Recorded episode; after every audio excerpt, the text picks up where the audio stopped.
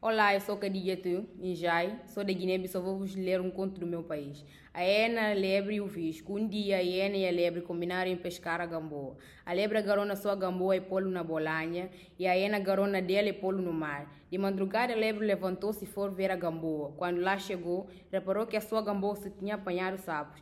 Depois foi à gamboa da hiena e viu que estava cheia de peixes. A lebre voltou para trás, foi buscar os sapos da sua gamboa e pô-los na gamboa da hiena. Depois agarrou nos peixes que estavam na gamboa da hiena e pô-los na sua. Feito isto, foi a correr para casa. Ao passar da porta da hiena, bateu e chamou para que fosse ver a sua gamboa. A hiena respondeu lá de, para dentro.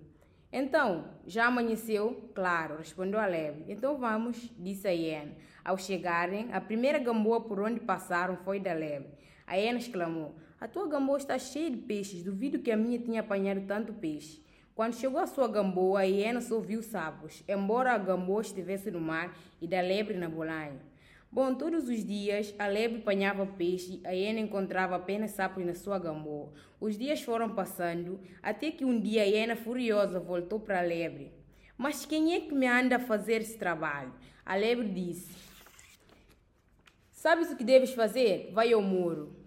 Mal amanheceu, a hiena foi consultar o muro. O Moro falou assim: tens que ir ao visco durante um mês. Quando se completar exatamente um mês, vais pô-lo no mar. Arranjas um tronco, um talo bem com o visco, pôs-lhe um capacete em cima e deixá-lo lá. A Ena assim fez, pôs o pó com o visco no mar. De madrugada, a lebre levantou-se e foi ao mar.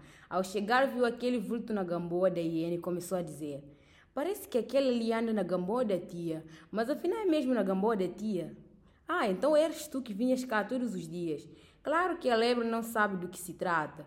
Vira-se para o pau, aponta-lhe com o dedo, ainda sem saber que aquilo é um pau com visco. Aponta-lhe o dedo e diz: Olha, se não falas já, levas uma bofetada. O pau com visco mantém-se calado e continuas de pé. A lebre dá-lhe uma bofetada e a mão fica-lhe colada. A lebre continua: Ai, prendes-me. Pensas que não tenho outra mão? Dá-lhe com a outra mão, que também fica colada. Está bem, diz a lebre. Ah, pensas que não tenho mais nada. A seguir dá-lhe uma grande cabeçada e grita. Io! E insiste. Julgas que já acabei? Encosta-lhe o peito com toda a força e fica colado. Dá-lhe um pontapé, o pé fica. Dá-lhe um com o outro pé, também fica colado. A lebre ficou completamente colada no visco. Quando a hiena voltou de manhã e viu aquilo, exclamou: Com quem então eras tu que me fazias isto todos os dias? Agarravas no peixe, leva-lo para a tua gamboa e trazia os sapos para a minha. Finalmente apanhei-te.